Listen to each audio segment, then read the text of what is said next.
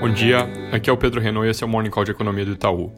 Depois de altas fortes ontem, praticamente no mundo inteiro, hoje caminha para ser outro dia positivo nos mercados globais, puxado por, de novo por reações de políticas econômicas. A principal vem mais uma vez dos Estados Unidos, ontem era o Banco Central aumentando o programa de compras, hoje é o plano de estímulo fiscal que foi finalmente aprovado no Senado e vai injetar mais de 2 trilhões de dólares na economia americana. Em cima disso, no Japão parece que tem um plano de 500 bi para sair, na Europa algumas coisas mais também estão caminhando e com isso bolsas lá fora vão bem de novo, com o dólar perdendo força contra a maioria das moedas. Isso não significa que a pressão do coronavírus passou, ainda tem grandes cidades que estão começando agora a ver o surto, países como a Índia que vão tomar medidas de restrição mais dura a partir desse momento, e o número de novos casos no mundo ainda deve continuar aumentando, puxado nos próximos dias por Estados Unidos. Eles tiveram 11 mil novos casos só de ontem para hoje, agora tem quase 55 mil pessoas infectadas no total. Na Europa a coisa continuou a piorar também, Espanha com alta de quase 7 mil casos, 42 mil no total, Alemanha 4 mil novos casos, 33 mil no total.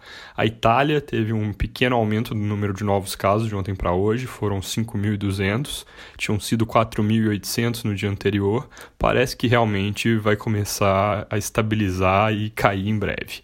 Aqui no Brasil, o coronavírus agora tem 2.201 casos confirmados, são 46 falecimentos, segundo os dados mais recentes do Ministério da Saúde, e isso significa um ritmo de aumento no qual os casos dobram a cada um pouco mais do que dois dias. Isso não é muito diferente do que a gente observa em outros países. Comparando com todo mundo a partir de um mesmo ponto de partida, que é quando cada país registrou 100 casos, a gente está um pouco melhor que os Estados Unidos, bem parecidos com a França e um pouco pior que a Alemanha. Importante comparar a partir de um número maior do que só um caso, por exemplo, esses 100 que eu mencionei, para não comparar um país que tem uma pessoa doente em isolamento de outro que já tem uma dinâmica própria de transmissão. Cortando a partir dos 100, a gente evita um pouco esse problema. Para quem tem mais interesse no assunto, a gente vai publicar hoje uma atualização semanal do nosso monitor do coronavírus. Vai estar disponível no site, no aplicativo Itaú Análises Econômicas. Falando das reações de política doméstica e epidemia, ontem a gente não teve nenhum grande anúncio, mas gerou bastante barulho na mídia o pronunciamento feito à noite pelo presidente Bolsonaro na televisão. Ele criticou as medidas de contenção tomadas para combater a epidemia, criticou ações do, dos governadores e disse que a imprensa é responsável pelo clima de medo instalado no país fala causou diversas reações negativas, entre elas uma nota oficial que o Senado soltou logo na sequência criticando a postura do presidente.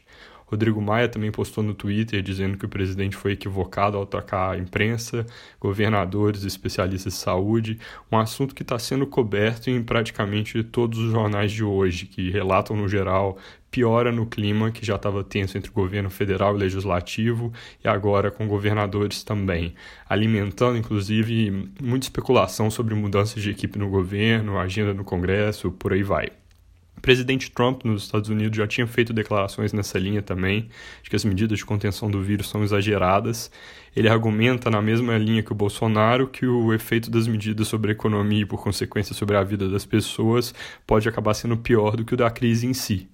É um argumento que tem seu mérito, mas num contexto que, obviamente, é bem complicado. Da parte de dados, acabou de ser a confiança do comércio de março, ela derreteu 11,7 pontos no mês, a maior queda já registrada desde que a pesquisa começou a ser feita. Ontem, a confiança do consumidor, lembrando aqui, tinha caído forte também. Para finalizar, saiu também o IPCA 15 de março, veio um pouco mais fraco que o esperado, em 0,02% no mês. Isso é o menor março desde o plano real, puxado para baixo aqui por surpresas em alimentação e combustíveis. Apesar de muita gente achar que essa crise pode pressionar a inflação por causa do dólar mais forte, o impacto dela, na verdade, tem sido para baixo por causa de queda de preços de commodities no geral, que está mais do que compensando a desvalorização do câmbio. Também saiu o resultado do setor de serviços de janeiro. Ele já nasce velho, igual o varejo que saiu ontem por causa da crise, mas de qualquer forma, o número registrou expansão de 0,6% no mês, 1,8% contra janeiro de 2019. É isso por hoje, bom dia.